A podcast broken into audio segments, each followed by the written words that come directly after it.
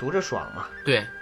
嗯，然后这是金庸先生，咱们再来说一说古龙先生好吗？古大师，古大师，我我看古龙的小说很少，因为我不是特别喜欢他的一个风格吧。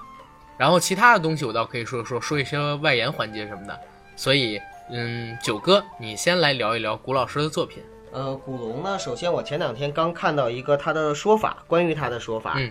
就是说金庸他是能够构建出一个整个的武侠世界，那么古龙呢，因为没有像金庸那么好的文笔，很多东西他是写不出来的，但是呢，他又有非常丰富的想象力，所以他剑走偏锋。那么创造了属于自己的这样一个独特的语体、语境和风格。所以说，其实历史上永远都是有人把金庸和古龙放在一起去比较，梁羽生都还其次啊，就是金庸和古龙两个人都有站队的，我站金庸的，我站古龙的。那么当然了，金庸还是偏向于大多数，但是喜欢古龙的，并且是特别爱古龙的也非常的多。可是古龙，我们客观的来讲，他写的小说，呃，从这一点上来说哈、我真的觉得他跟金庸就是两个极端。呃，从人生上来看，金庸活得特别特别长，古龙活得特别特别短，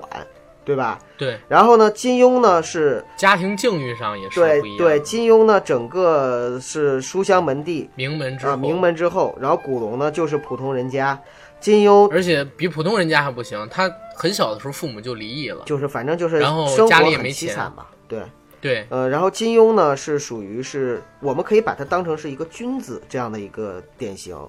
那么古龙呢更像一个浪子。金庸嗯写的小说哎，说这个这个好，啊，因为就是这样，这个其实好他真的就是这样嘛。金庸呢，嗯他写的小说更倾向于家国情怀，古龙的小说呢更倾向于个人的主义，对吧？还有就是嗯金庸的小说呢，步步经典，可以说步步经典。就你拿出最差的，你认为金庸的小说中最差的一部来，你放到这个整个的这个武侠小说的整个环境里边的话，它都能是出类拔萃的。那么古龙的小说呢，则是为了赶工，为了赶稿，又有代笔，又有各种 烂烂烂的小说，就是对、呃他很多事情不是很在乎。对，就是良莠不齐。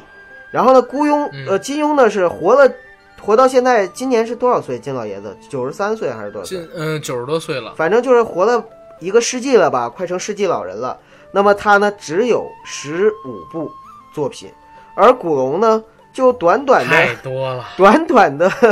短短的多少多少年啊？他总共才二十年的一个创作生涯对都不到嘛，你二十五年吧，二十五年左右的一个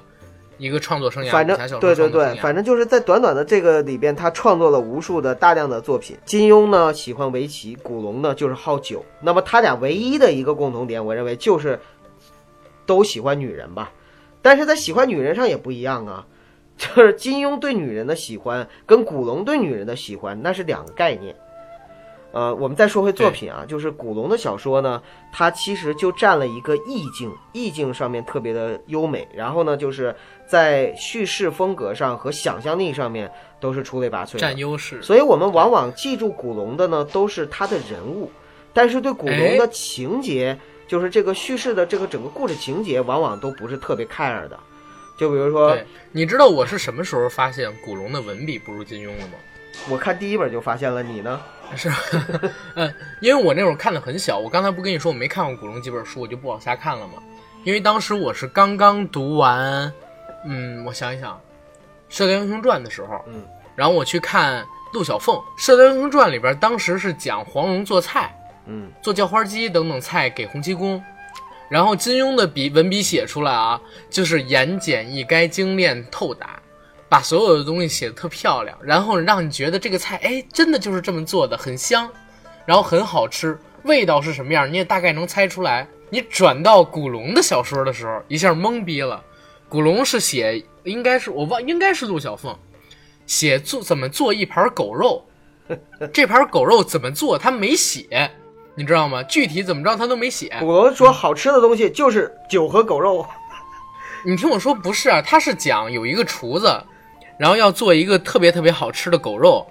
但是怎么做这个狗肉呢？你知道吗？他没有写细节，没有写该放什么东西，没有写具体味道怎么样。他写的就是，如果我没记错啊，因为很久之前看了，小的时候，这个厨子端着这盘狗肉，好像端到了世界上最珍贵的一样物品，最珍贵的食材，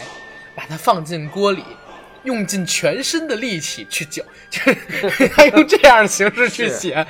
你一下你就能感觉出他跟金庸的差距。你包括就是武侠小说最重要的是啥呀？是武术对吧？就功夫。对你像金庸写的武侠小说，我在看的时候就我就觉得哇塞，就是就感觉金庸本身就是武侠高手一样，他对那个武术的很实，对描写，体系也有，包括很多人是因为看了金庸的小说去了少林寺啊，等等等等。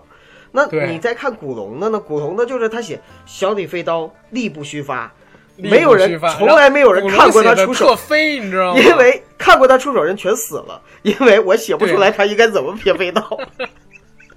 你灵犀一指能接住天下任何一个暗器，我就问你，如果暗器上有毒怎么办？有毒怎么不对？有毒怎么办？如果暗器上有毒怎么办？这这个当时很多人都问过，就是古龙他写故事啊，从来不符合逻辑，嗯，他都是用那种前期特别强的渲染力，把你带进情景里边，让你忘记那个所谓的逻辑，你明白吗？嗯古龙，我可以说一点他的杂七杂八的事儿啊。嗯我知道的有两到三个古龙的外挂，一个是外挂是什么呢？呃，八卦，一个八卦是什么呢？当年古龙嗜酒，然后想拍对，想拍他的电影，想拿到他小说的版权，必须呢要请他去吃饭去喝酒，要多陪几顿，把他陪好了，把他喝美了，他才可以。对钱这一块他反而不是很在乎。嗯然后当时有一个非常非常有名的老板叫罗维，嗯捧红了李小龙的人吧，叫罗维。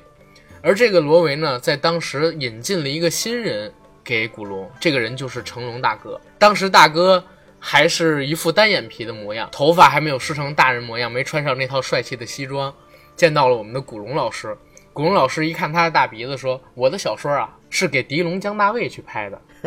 你这样的人最好拉一个双眼皮，或者说你最好去整个容，再来拍我的电影。”嗯当时他们想拿到的是古龙的《风雨双流星》的版权，嗯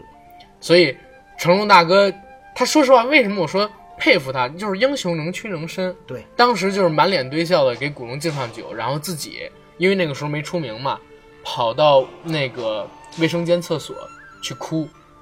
哭完了之后抹干眼泪，又出来给古龙敬酒。后来成龙大哥做那个双眼皮手术的时候，其实我觉得也有可能是因为古龙这句话。然后，但是呢，成龙在拍《风雨双流星》之后没火，真正火是拍《蛇形刁手》，所以在第二部他主演的电影应该是叫《醉醉拳。醉拳里边有一个苏叫花，苏花子。嗯教他的这个人的形象，如果你去看古龙的照片，你会发现和古龙很像，啊，那那他就是在怎么说呢？因为这个角色我觉得是丑化的，对不对？然后经常会做一些出人意表之举，我觉得也不算是报复吧，也有可能是一书闷气，因为这个戏的导演又不是成龙，对对对可能只是仅仅拿他开一个玩笑。但是苏花的那个造型跟古龙太像了，驼背、谢顶，个子不高，大红三角眼，然后那哎对蜡红鼻头，三角眼，然后扫帚眉，对不对？抿嘴，爱喝酒，嗜酒如命，这说的就是古龙嘛。而且古龙其实也好色，对不对？嗯嗯，这是这是第一个他的八卦，第二个八卦是什么？当时古龙他是竹联帮的一个高层，台湾竹联帮的一个高层。嗯为什么说我说他是黑社会呢？因为他确确实实有黑社会背景，像是八零年代初，他曾经就在一个酒馆吃饭的时候，因为帮派斗争被埋伏在那儿的对手帮派给砍伤了，砍伤了好多刀，然后当时应该是紧急输血。再之后，他有一个好朋友叫王宇，王宇当年也是竹林嗯竹林帮的高层，竹联帮的高层。王宇当时还是香港最有票房号召力的一派武侠演员吧，最早一批，六十年代比李小龙还早。他演的《独臂刀》也是香港第一部突破百万票房的港片。那王宇当年跟古龙是特别好的朋友，他们俩经常就是一起狂喝酒，然后呢一起约好了去医院打点滴，这是他们俩那个时候过的日子。同时，王宇也很神奇啊，王宇不光是跟古龙关系好，他为什么说他也是竹联帮高层？王宇比他还要地位高，因为八十年代台湾有三大血案，王宇呢直接就是这个三大血案的参与者，其中的一个血案跟王宇还有莫大的关系。当时就是因为王宇起的矛盾，当时是黑帮老大，另外一个帮派黑帮老大好像是让王宇过去帮忙，然后做个彩头吧，忘了具体是什么事儿了。然后王宇答应了，但是做了一半不想亏钱了，然后就没给那个黑帮老大剩下的面子。然后老大觉得他看不起他，找人埋伏砍了王宇是八刀还是几刀，在一个饭馆里，王宇没死，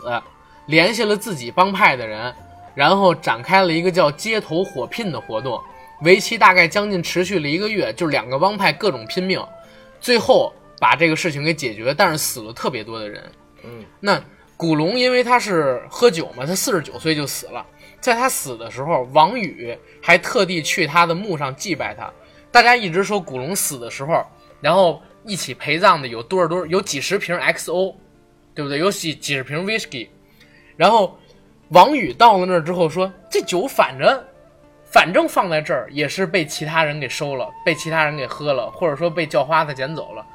就叫了一群哥们儿过来，在古龙墓上把这个酒给喝了。”所以我就觉得古龙这个人特别牛逼，特神奇。活着的时候就快意潇洒恩仇，死了的时候也一样，不拘一格。他交的朋友也都是像他一样的，不拘泥于形式，不拘泥于各种礼剑风术的这种，不封建礼数的这一种。就古龙他本身就是江湖人，就金对庸他写武侠小说，他是创造了一个江湖，他是江湖上的神。但是古龙呢，他本身就是在这个江湖中，他就是江湖中的一个人，所以他写的江湖呢，就是他的江湖，他把自己就带入到里边了。好，这是古龙。我们再聊聊梁羽生，到这。梁羽生，嗯，梁羽生也是我接触很早的一个作家。我看他的小说最喜欢的是《铁剑玉佩》《我最喜欢的是《白发魔女传》。白发魔女传》。嗯 OK，其实我觉得梁羽生吃亏在一个地方，就是他有点像，他有点像是把古龙跟金庸中和的一个人，但是呢，他又没有两边写的那么极致，就导致他的作品很中庸，看起来就是没有金庸那么强的那仪式感，或者说是那种气魄。然后呢，也没有像古龙描写的那么精细，那么光怪陆离，想象力那么丰富，所以我觉得这是他吃亏的地方。嗯就像《白发魔女传》，其实你也可以把它当成古龙的作品，但是写的没有那么想象力丰富，而且引人入胜。那再看我说的《铁剑玉佩》，也有点像《倚天屠龙记》，但是又没有《倚天屠龙记》那么大气、那么磅礴的气势在里面。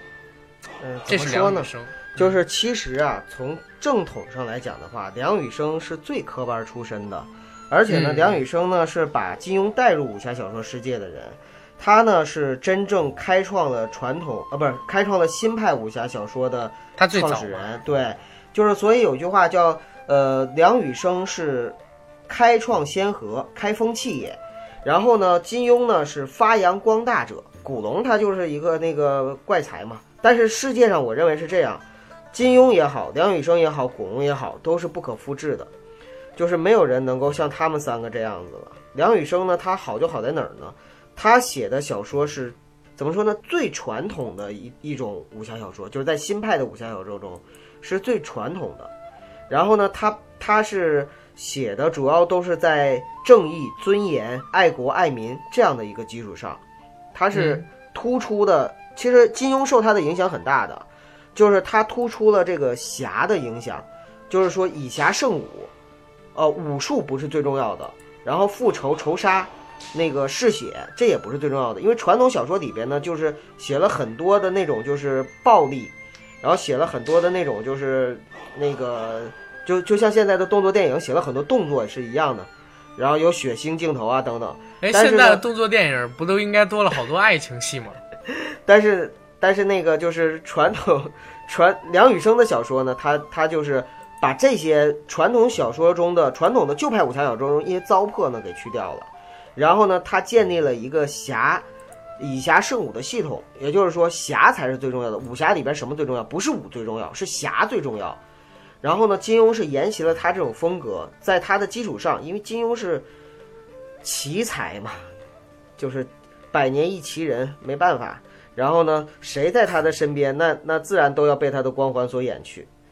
或者说成就上面都要排在第二位，因为金庸有金庸，所以只能排在第二位，只能排在第二位。对，这是梁羽生，但是梁羽生的作品也是很值得推荐的啊。当然啦。对，真的很值得推荐。梁羽生的那些作品其实也是很经典的，他一生就写了好像是三十多部作品吧，比金比你你看也比金庸多多，也比古龙少。嗯，好。然后金谷良温，其实我们最推崇的肯定是金谷良三位大师，温因为之前很对，因为之前也是有很多人评价嘛，就是所谓的金谷良温，到最后只有金谷良的作品能永远的被传下来。温瑞安真的就是在当年像一个小鲜肉一样，掀起了武侠江湖的波澜，有一批脑残粉，然后迅速的过气了。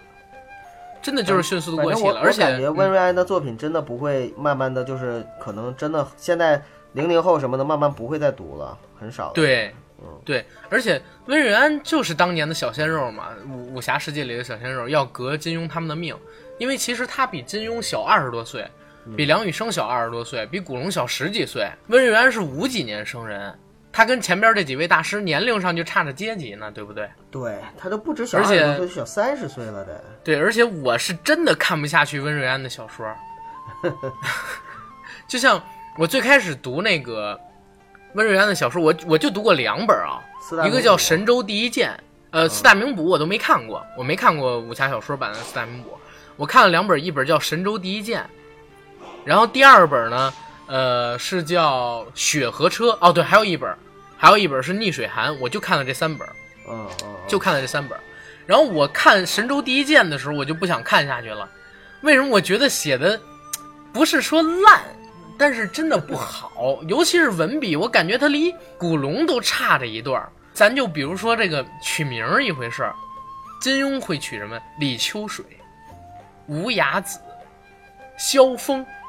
对不对？嗯这名字多棒！黄蓉、古龙，古龙发挥自己的风格，西门吹雪、司空摘星、叶孤城、陆小凤、楚留香，都特有劲，对不对？特有意境。然后我们比如说金庸、古龙取名叫独具匠心，温瑞 温瑞安，他起名真的就是信手拈来，你知道吗？我我我看过他那个《神州第一剑》里，居然有一个人叫唐老鸭，你知道吗？然后他那个小说里还有叫什么蜈蚣，蜈是那个呃，就是口天口天那个蜈嗯蜈蚣，然后螳螂，螳是那个隋唐的唐，狼是郎君的郎，还有叫斑马，斑是鲁班的斑。这些不算什么，还有除了我刚才说那唐老鸭肯定是最那什么的，还有叫高鸡血、尾鸭毛的，你知道吗？就我看他小时候，光看这个人名儿我就不想往下看，比现在所谓的这些歪歪的意淫小说更不想往下看。到写剧情的时候，完全不给你任何逻辑啊！古龙也没有说过一个人能打死一万个人，对不对？金庸也没说过一个人能打死一万个人，对不对？温瑞安他这他给他是敢这么写的。如果雪和车我没记错的话，在我小时候记忆里啊，他应该是在结尾的时候出现了通过笛子，然后控制漫山遍野的野兽去攻山城的这么一个桥段。嗯在这个桥段里边，男主角一个人是直接打死了上千个猛兽的。我靠，这个把我吓到了，你知道吗？温瑞安，温瑞安，金谷良温，我跟你说，太糟践其他三位大师了。哎，也当然，当然也可能会有这个温温老师的粉丝啊。对，我不是说糟践，收回我刚才那个话，确实是跟其他金谷良这三位老师还师是差着水平差太大了，，用咱东差太大了。咱们话说就是差点意思。嗯，嗯，差太大了，说的我有点说呢。？你比如说啊，就是如果金庸，你把它比喻成是满汉全席，那嗯就是可能是但凡是人都喜欢吃，或者说都能找到适合自己的口味。对，呃，古龙和梁羽生呢，我觉得呀，就是古龙就像酒，梁羽生呢，梁羽生呢像什么呢？就像一个，酒有人爱喝的极爱，不爱喝的对就不爱。对对然后对，梁羽生可能就是饭馆的一档高档美食，嗯，你也会觉得它挺好吃它反，正很精致，也很好吃。呃，但是不会有满汉全席那么大的震撼。温瑞安吧，就反正我脑海中第一个蹦出来的印象就是沙县小吃，但是呢又不太像，其实也不太像。温瑞安更像什么呢？更像是成都小吃，就是你比如说你好这口的，你可能就是比如说觉得找到自己口味了，喜欢吃一点或者常去吃。然后呢，比如说你要是不好那口的话，你就不爱吃。你像我们看完了金庸，其实其实这也是咱们的一个悲哀啊，因为咱们都生活在他们已经。呃，就是已经都都都已经成名的一个时代，所以我们看书的时候，基本上首选一定都是先看的金庸小说，然后呢再去找古龙，然后呢再去找梁羽生，然后呢再去找温瑞安。其实它是一个逐逐逐级下降的这样的一个一个一个一个方式，对。所以你看，你就是把最好的已经先看完了，你把最好吃的已经先吃完了，然后你再品后面的东西呢，那肯定是这样。你如果是先看的温瑞安。啊，你会觉得哎不错啊，然后再看梁羽生，哎呀更好啊，完再看古龙，哎这个挺特别，然后再看金庸，哇塞，就是就是这样子了，嗯好，你很牛逼，说的很好。好，咱们说完了这些作家，说完了喜欢他们的一个小说，那比如说九哥，你最喜欢金谷良温这四位里边小说作品里的哪一位人物？男士刚才我说的就是萧峰，其实他有一个认知过程。呃，我我我先说，他有一个认知过程。嗯我最开始的时候，因为我最接触的第一个他们的人物是杨过，所以最开始我也特别喜欢杨过，我还一直以杨过自诩，就是说我做人要至情至性，我要叛逆等等。但是那个是青春期的时代，那嗯经过了这个时代到现在为止的话呢，我个人认为就是真正让我喜欢和尊敬的是萧峰，哦，我非常嗯喜欢这个人物。嗯，女性的话呢，我现在更喜欢的是黄蓉，但是黄蓉并不是我的最爱，我最爱的其实应该是程灵素。程灵素素素啊，对，因为程灵素这个女孩子为胡斐哎确实是牺牲很多很多的。也是个悲剧人物吧，我感觉。对，哎，程嗯灵素是佘诗曼演的吗？呃，谁演的呢？我看的不是啊，我我没看过佘佘诗曼版的那个，我你没有的都是孟非版的了。TVB 版的吗？没有没有没有没有，啊，这是你说的。然后，如果是我的话，我之前跟你聊过，我其实特别特别喜欢令狐冲。嗯为什么我说我喜欢令狐冲？因为他是在我看来金庸笔下唯一一个能跟黄药师媲美，然后肆意癫狂的人物。但是呢，黄药师最后他没有一个完美的结局，令狐冲最后是有一个完美结局的，所以我很羡慕令狐冲，我想成为他，而不是韦小宝。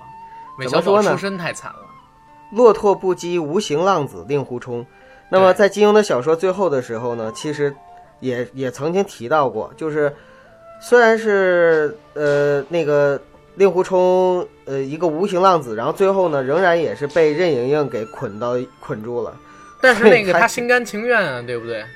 那倒是，嗯，反正呃我我说到令狐冲，我想多说一嘴啊，因为我觉得这个人物挺有意思。我看金庸的全套的小说是在高三的时候，嗯当时高三的课业非常严重，然后呢我又不想学习了，那个时候就特别痛苦，然后我就去租书店呢租金庸的武侠小说全套来看。当时的状态就是我们每一个课桌上面呢都有一排的书摆着，然后呢我坐在后排挡上了之后，上面再放件衣服，老师基本上看不到我。然后每天就是早上来了，掏出来一本金庸的小说开始看，一般一天能看两到三本，然后看 看困了就睡，睡睡醒了再看，就这样的一个状态度过了高三的上学期。在这个过程中，我看到《笑傲江湖》的时候，看到风清扬向令狐冲传剑的时候，我突然之间我就顿悟了。我说：“哇塞，原来学功夫可以这么学，学剑法可以无招胜有招，可以以一招破千招。所以那我学习是不是也可就选择以就是无招胜有招？以无题胜有题是吗？高考的时候不复习，无招胜有招。啊、是真的，我我整个高中三年我没有完完全的做做完一本练习题，就什么五年高考三年模拟什么的，我一本儿都没有做过。我到最后的时候好，好熟悉的名字，这不是我的噩梦吗？我到最后的时候最后就是高三这不是我的噩梦吗？到高三下学期的时候，就是因为我遇到了一个好同桌，然后这个同桌呢，是他已经呃，就是保送浙大生物系了嘛，嗯，然后他已经不需要那个在高考了，但是他说我我我在家待着也没意思，我还是天天来上课。没事儿的时候呢，还还代替生物老师呢给我们讲课，因为他是啊生物特别牛逼。有的时候生物老师有事儿，呃，没没上课，就提前跟那个他打个招呼，然后这节课就他来讲，就牛逼到这种程度。我跟你说好吧，，然后他在那个高三下学期的时候落到我手上了，成为我同桌了。成 为我同桌之后，他就是我就利用他做了几件事儿。第一个是他建议我说，你就把那个高一到高三所有的课本全都看一遍，把知识点全巩固了。这点我做到了。然后第二个呢是，只要是但凡做完卷子模拟题之后，我就让他给我讲所有的知识点，让他给我讲。呃，那个时候我们发卷子啊，比如我拿个卷子，哎，七十多分、八十多分，哎，我一呲牙，然后我就听那边呲牙声更大，哎呀哎呀，怎么还九十八，就差两分儿？我操，就是这种人，这种人最讨厌了，这种人最讨厌了。我就因为这样的事儿被我们班所有的同学鄙视，你知道吗？你更不要脸。不开这个玩笑，我让我接着说完好吧？嗯，好的令。狐冲这是男性角色，然后女性角色可能你会猜不到，你来猜一猜，我喜欢谁？我都说了我猜不到，你还让我猜？你就猜嘛，呃比较有代表性的。但是行因为你比较了解我，你觉得哪个可能是最不符合我性格的？我最喜欢谁？最不符合你性格的，对我想想啊，女性角色。你想想我的那些女，我我的女朋友，然后你你看哪个是就是跟他们不太一样的？小龙女，不是，我我感觉我现在这个还挺小龙女的，对不对？嗯啊，对对对，就是没他白啊。是不白。然后然后就是说，我我其实很喜欢阿紫那样的，我最喜欢的女主角是阿紫哦哦哦哦哦，啊。然后那个那个那叫什么呢？赵敏次之。就是你喜欢古灵精怪的那种是吗？我不是喜欢古灵精怪，我其实是喜欢我是喜欢受虐的那一种。然后把你给折磨的欲仙欲死。我我是很喜欢女生，然后有自己想法，会各种折腾的那一种。我看，嗯因为我自己也是属于这样的一个人嘛，所以我看阿紫的时候，虽然她各种捣蛋啊，各种讨人厌啊，但是我觉得有的时候挺可爱的。回顾金庸所有作品里，给我留下最深印象的居然是阿紫，就是因为她讨厌，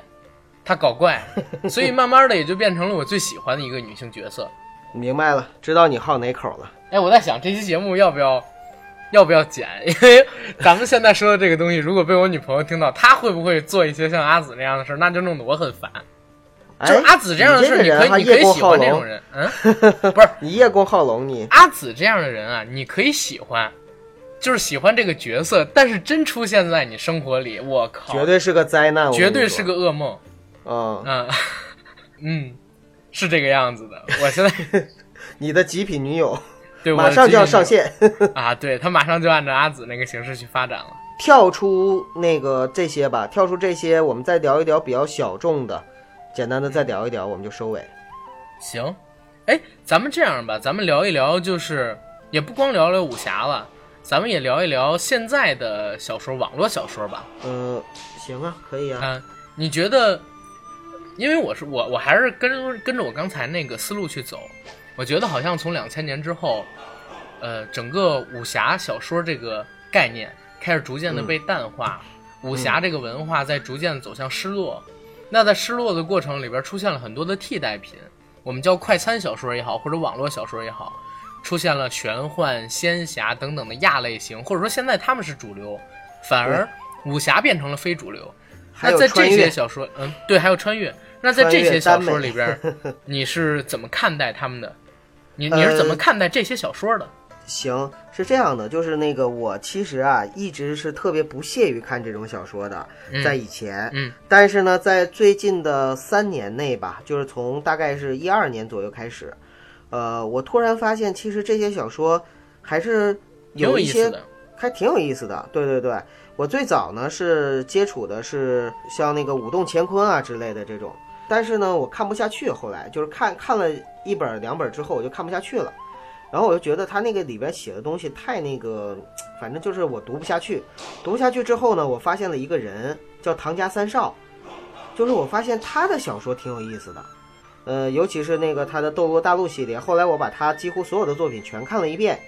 呃，就是我发现他在每一个小说里边呢，其实他非常重设定，也就是说他他的每一部小说在设定上面都是有一个完整的一个升级体系。很多的网络小说它都有一个网络游戏的影子在里边嘛。所以呢，它也是属于那种就一步一步打怪升级呀、修炼升级呀那种，并且呢，它里边呢有一些时候有写的一些情节和话语还是挺能打动人心的，所以我就追着看了看。后来又发现了一个叫《黄金瞳》，这个我不知道阿甘你看过没有？没有，我推荐你去看。嗯呃，因为《黄金瞳》还包括就是这个作者他后来写的一系列的东西啊，其实他都是什么呢？讲的古玩行当的事儿。然后呢，里边写了很多，包括就是说你怎么样去，呃，赌石，然后怎么样去辨别各种古玩，里边讲了很多文化的东西。所以这个我就发现，哎，网络小说的作家也并不是说他就是没文化的表现，嗯很多网络小说作家他里边写的东西都很有文化的。对，呃，就像这个这个作者，他就是对这个就是古玩行当，应该说是应该有很大程度的浸淫的。对，而且我们说之前聊的《鬼吹灯》啊对，咱得聊《鬼吹灯》也是一样也是武侠，也是网络嗯小说啊，对不对？后来我又看了这个《回到明朝当王爷》，然后就开始嗯追月关，月关，就发。现月关，对啊，因为他在历史上面他还是有一定的造诣的，并且他在讲讲讲的时候，他有点像金庸，就是把人物完全都融入到历史里，对，然后架架空历史小说嘛，并且呢，它里边呢还还怎么说呢，就是还有很多穿越的情节在里边。对，啊，就这个就挺好。对，我是感觉现在的小说就是已经变成了一个杂糅类型的东西，就把武侠也好、玄幻也好、穿越也好、言情也好，全都给揉到一起。但是现在的小说经常的都是快餐文化，你可能看一次可以，看到第二次、第三次的时候，你就觉得没意思，不想再看了，对吧？反而是、呃、大部分的全是这样，对，反而是以。前的那些小说，嗯你能看的时间更久，但是不代表里边没有好东西啊。我可以跟大家推几个，首先肯定是《鬼吹灯》《盗墓笔记》这种几乎所有人都读过的网络小说，然后也可以跟大家推荐一个就是我很喜欢的，然后也挺有名气，但是很多人可能也没接触过的一个作家，叫张衡，然后他的笔名叫 Z H T T T Y。Z H T T T Y，就是就是很呃很无厘头的一个名字吧，但是他写的书很有意思。这个人是我前几年你先说他作品行不？行行，我可以说，就是我说我是怎么接触到他作品的。然后，嗯、这个人是我在前几年的时候接触到的，也是无聊嘛，然后找一些网络小说看。你说的像什么《斗罗大陆》啊，《武动乾坤》也看过，就是无聊的时候用这种小说是不用动脑子的，看起来很爽就 OK 了，你就往下去一直翻，就很好玩。但是看到这个作家的时候，哎，有意思啊，真的很有意思。比如说是什么，他的小说现在已经写完的，我看过的是四部，一部叫《魔法世纪》，这部其实没什么太大的意思，我给主要大家讲后边的三部，一部呢叫《无限恐怖》，一部叫做《死亡开端》，一部叫做《无限曙光》。这个是我觉得很有意思的，给大家讲一下架构啊。它的第一部我看过的小说叫《无限恐怖》嘛，这个无限恐怖就是，可能现实生活中一个人因为对现实生活充满了绝望，那他的电脑上就出现了一个画面，这个电电脑画面告诉他你是想选择真实的活着，还是想选择像现在一样懵懵懂懂的活着？你想体验到什么是真实的生命吗？让你摁 yes 还是 no？如果你摁了 yes，你会进入到一个空间，这个空间呢叫做主神空间，你就成了一个叫做轮回小队的队伍的一员。而这个小队的任务呢，就是每隔一段时间会进入到一个世界，这个世界一般都是恐怖片世界，可能你会进入贞子的世界，可能你会进入死亡上映的世界，也有可能会进入终结者世界，进入异形世界，进入各种各样的世界，然后也有可能进入玄幻世界，比如说像是魔界等等也好。但是有意思的地方是什么呢？你在这个世界里会接受到一个任务，这个任务在你完成了之后，或者说你完成其他的支线任务之后，会得到奖励点数，还有支线剧情。完成这个任务之后，你又会回到刚才的那个主神空间，然后兑换种种的奖励。这些奖励是什么？你可以通过这样的奖励强化自己的身体。然后购买各种各样的血统还有技能，比如说像是死神里的斩破刀，然后比如说是像地下城与勇士里边的阿修罗的功夫，还有像是血族吸血鬼的功夫，还有像是等等吧内功等等也好，就特别特别多，甚至天使跟神你也可以兑换，你还可以兑换一个位面世界。特别的有意思，为什么？因为它是用了一个非常庞大的概念，把这所有的世界给统合起来了。统合起来的理念是什么？原来他们所存在的是一个小说世界，叫盒子。盒子外呢就是张衡，张衡设计的这个小说。然后小说里边的人可以在无限的变强的过程中觉醒，发现自己原来在一个盒子里边。他们想把这个小说的作者。抓到这个盒子里来，然后封印掉，然后自己跳出这个盒子到真实的世界里边来。这个概念大家可能现在听起来就是很很平常，然后很没有意思，就是很常见了。但是他写的特别的有意思，因为如果你仔细的看这个小说的话，他把里边所有的世界全都联系到了一起，用了一个叫做位面跟同行平行空间的概念。就是原来这些所有的世界就像是一个一个的泡泡一样，中间呢有一层东西叫做晶币，晶币是你这个世界的物理规则也好，或者说叫文明之理也好，控制你这个世界是走向物理世界还是魔法世界，高魔低魔，高科还是低科世界的这么一个理念也好，你打破了金币就可以穿越到另外一个世界里边去，然后这同一个这些世界呢都是统于都是属于同一个平行宇宙的，而在这个。同一个平行宇宙里边呢，有一个东西叫做“人类共振计划”，就是我们人类的始祖，为了要把人类变成这个世界里永恒的主角，然后在各个世界里都埋下了伏笔，让各个世界向一个方向去发展，那就是人类是万物之长，不管人类是不是你这个平行世界里边原生生物，还是外来生物，到最后都会变成绝对的主角跟主宰者。然后，所以他就把这整个框架给构起来了。这个小说是非常非常有意思的，我也是很推荐大家去看。那它也是网络小说嘛？现在的网络小说就是已经进化到这样一个地步了，它已经跳出了武侠这个大概念，在上边延伸出了各种各样有意思的框架也好，然后类型也好，这是未来可能我们这个世界所谓的不仅仅是快餐文化，就是一个整体的文化的一个发展方向。以后的文学肯定是要各种各样的形式融合在一起的，才可以吸引到更多的一个读者嘛。我不是说单向的文学，比如说科幻、单向的恐怖、单向历史小说会没有这类型还会有，但他们可能会成为亚文化，主流文化可能会变成像我们说的这种杂糅了一切理念的东西。对，阿甘是因为这样，就是因为网络时代和智能手机的普及，因为以前的话呢，往往文学的载体它是需要杂志和报纸。作为文学的载体，那你就要投稿。有些人呢，你写的话，你得第一，你得文笔好；第二，你得符合这个杂志或报纸的设定，那么它才能够可能会展现在我们读者面前。但是现在呢，网络上呢，是我谁都可以写，然后呢，我谁都可以写，而且是想写什么类型写什么类型，关那个读者喜欢什么类型，我就能写什么类型。那么既然这样的话呢，其实民间的很多的人才就慢慢的涌现出来。你看这些作家，一开始都不是本职是文学专业的吧？对吧？所以我说现在这个时代就像咱们一样，只要你真的有想法，真的有有东西的话，是不对不害怕没人注意到你的。所以这是一个最好的时代，当然也是最坏的时代。像是郭敬明这种人，对不对？他也在输出自己的观点。哎呀，不要总说郭敬明，那个难道只有这一个人可以让你踩吗？真是，咱们不也踩了其他人吗？好，不提这个了。啊，我那我也推荐几个小说吧，给大家就简单的推荐一下。呃，一个是唐家三少的那个作品，呃，大家如果说作为快餐文化去读的话都没问题，可以打发时间。呃，然后像关键是他作品有两个好处，第一个是够好玩儿，嗯，它里边写的很多东西呢，其实就是减压。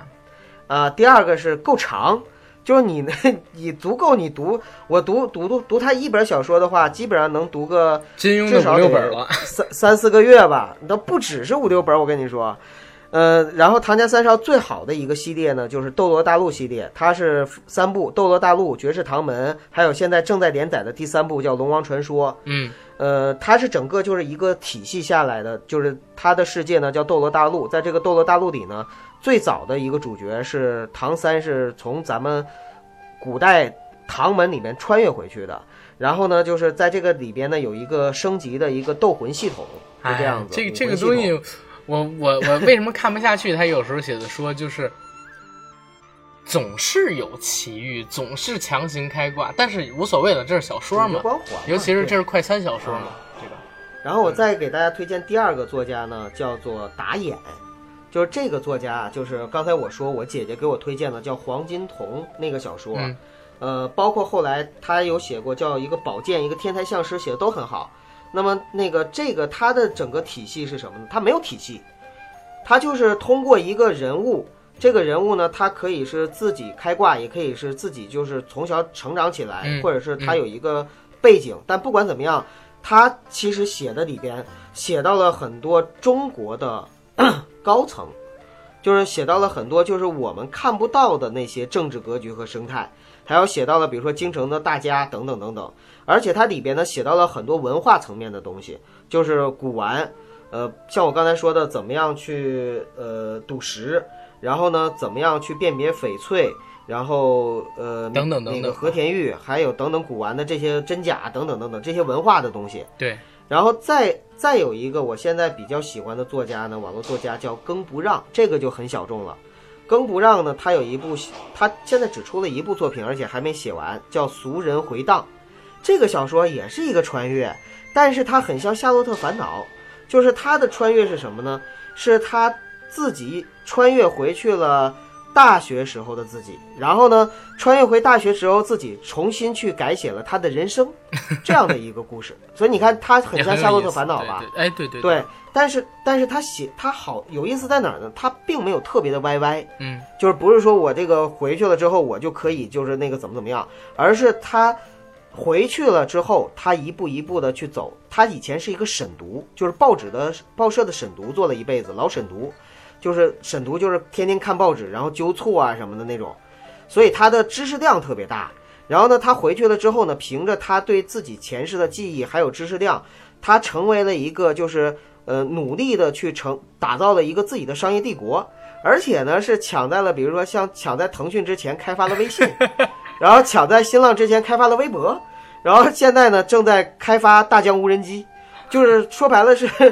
他是一步一步的，就是说白了把这些商业商业的很多成功的案例，对，全都变成了哎我自己的东西。回头我去我觉得这个找吴晓波老师，然后给他写一个商业史。吴老吴小是吴晓波老师还写什么腾讯传，写什么大败局啊，写什么激荡三十年，浩荡两千年，直接找他一个人不就行了吗？但是大家知道吗？就是你看这个更不让写的这个《俗人回荡》的时候啊，你可以跟现在的我们的商业的很多东西去做印证，挺好玩的。嗯，对，啊，现在也在连载，像更不让的《俗人回荡》，呃，还有唐家三少的《龙王传说》，都是我现在正在边追，我就是我已经追到他的连载了嘛，所以就是他更一集我看一集，更一集看一集嗯这样的嗯一个状态好。啊。好，然后，呃，这是咱们俩的推荐，进入一个最后的环节吧。咱俩这期聊的真长啊。对进入一个最后的环节吧，就是黄奕大师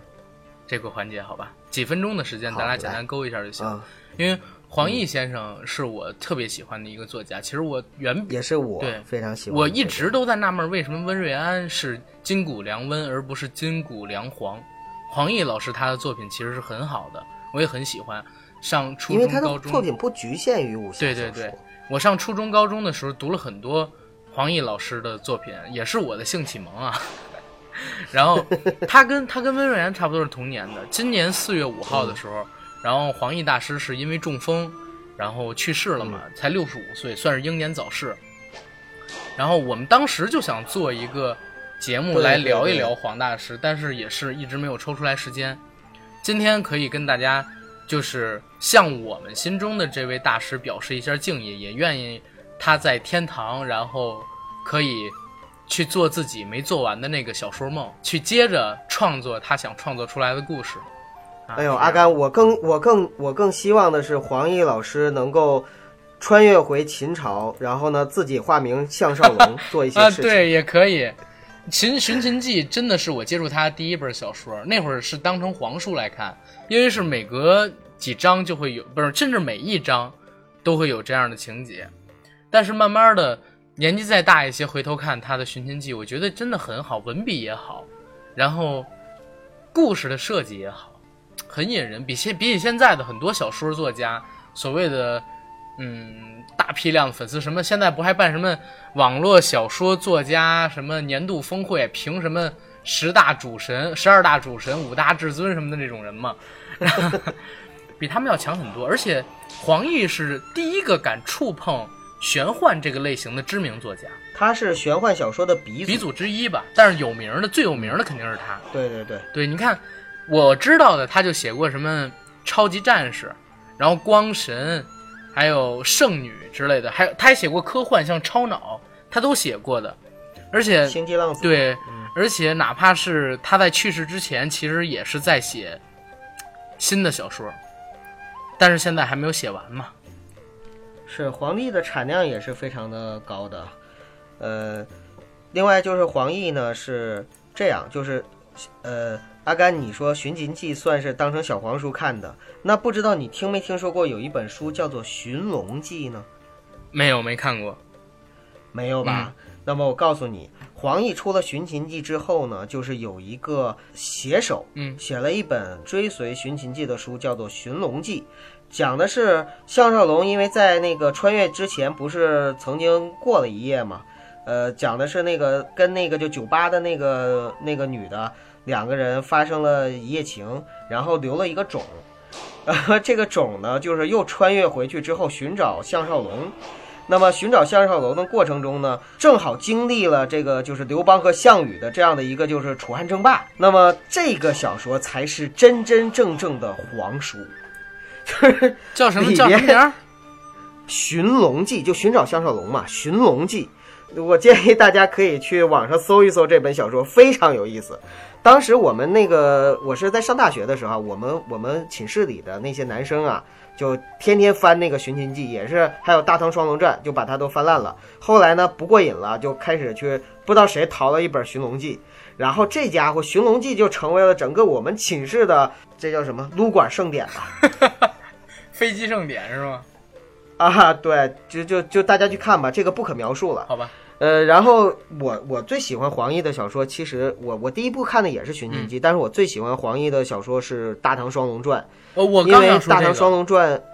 嗯，因为《大唐双龙传》真的是对我的影响很大，我也是看着它，相当于是一没事儿的时候啊，金庸的小说、刘慈欣的小说和。呃，黄奕的这个《寻秦记》和《大唐双龙传》这两本小说，我能反复的、不断的翻，不断的翻，对，就是可以看一遍一遍、一遍又一遍的那种对看。而且是而且《是大唐这样，双龙传》就是九哥，嗯你提的都是小说，就是我我这儿也是发现咱俩不同，我一提都是因为影视作品看的这个，但我是因为大唐呃所以说下一期我们讲那个就是影视作品的时候，可以可以我来多聊一聊这些对对对嗯，因为我的接触，说实话，就是文学作品上肯定可能要看的更多一些嘛。对，呃，我们那个时代也是那样子，就是《大唐双龙传》这个小说，我印象特别深刻，就是因为寇仲和荀徐徐子陵这两个人物，让让那个黄奕呢刻画的真的是从少年的一个就是少年的长成。一直到两个人都成为顶天立地的大英雄，而且在这个过程中，两个人的性格从最开始两小无猜，到两个人慢慢慢慢的有了各自的际遇，然后有了各自的一个感悟，一个出世，一个入世。不管两个人再怎么样走，但是两个人的友谊又没有变，又不像现在的那种俗套，不像现在俗套，就是说两个人一开始的时候很好，肯定最后一个成为男一号，一个成为反派但是。我告诉你，现在已经不是这样。你说的是十年前，现在都是搞基。对。这俩男主角就因为在啊对他们俩得互相搞基，一开始是男一号、男二号，后来变成了男一号和女一号了，是吧？对对对，反正黄黄 黄奕大师写的作品真的是很经典的，希望大家可以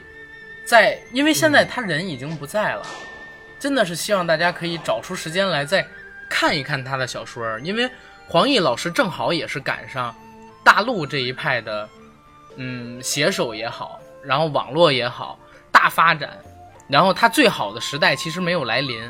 如果要是过去那样的传统的文学纸制品时代能够多延续一段时间，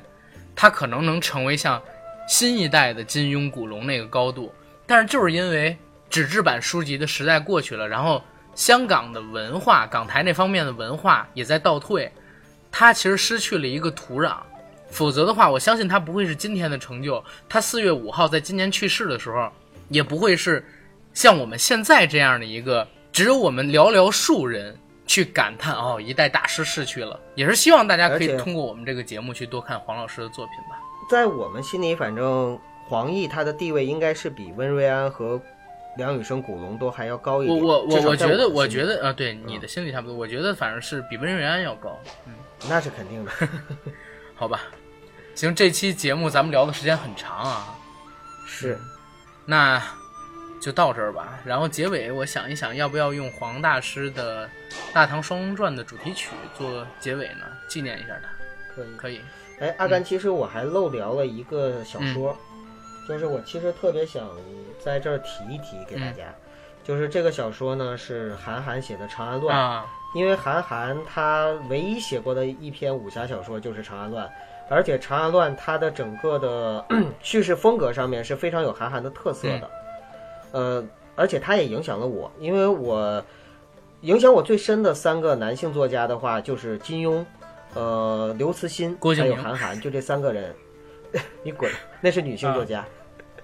啊，那个就是金庸、韩寒和郭敬明，呃，不是，呸，金庸、韩寒和刘慈欣这三个三个作家。金庸呢，主要是对我整个世界观的构成，呃，有重要的影响。呃，韩寒呢，是对在我青少年叛逆时期呢，就是对我的人生产生了非常重大的影响。刘慈欣呢，则是拓展了我的宇宙观。就是世界观和宇宙观。韩寒呢，他的《长安乱》这部小说，我认为是他写过的所有小说中最好的，就是我个人最喜欢的，也是最推荐大家看的一部小说。所以呢，我建议大家，如果是喜欢呃武侠小说，或者说呃没看过这部《长安乱》的，可以推荐大家去看一看。好，嗯，好，那我们今天的节目就到这儿了，用《大唐双龙传》它的主题曲，然后给大家做结尾吧，好吧？好的，谢谢大家，也让大家期待一下啊、我们下一期要做的影视武侠题材，好吧？哎，对了，广告我做了吗？再做一遍也无所谓。好，我们的摩拜电台呢，目前已经在各大播客平台同步播出，然后欢迎各位收听、订阅、转发、点赞，同时打赏我们。也希望各位呢可以到微博平台搜索“摩拜电台”官微，关注我们，让更多人知晓我们。也可以加我们群管理员 Jacky L Y G T 的个人微信，我会放在下面的附属栏里。他会拉你进到我们的摩拜电台官方微信群，我们一起聊天打屁，成为现实生活中的朋友。好，广告做完，让我们大家在这首《大唐双龙传》的主题曲中结束我们今天的节目，谢谢大家。好，再见。我見風來引顽强傲气都开封，来势凶，谁能坏我美梦？天空中脚踏浮云，头上这双战龙，还微笑世间英雄，谁比谁有用？长斗短，云斗风，扬眉令四方震动。男至东红尘被我染红不倒用要是前途埋伏更多黑风人人说世所不容前方仍要冲天外有天用自己底。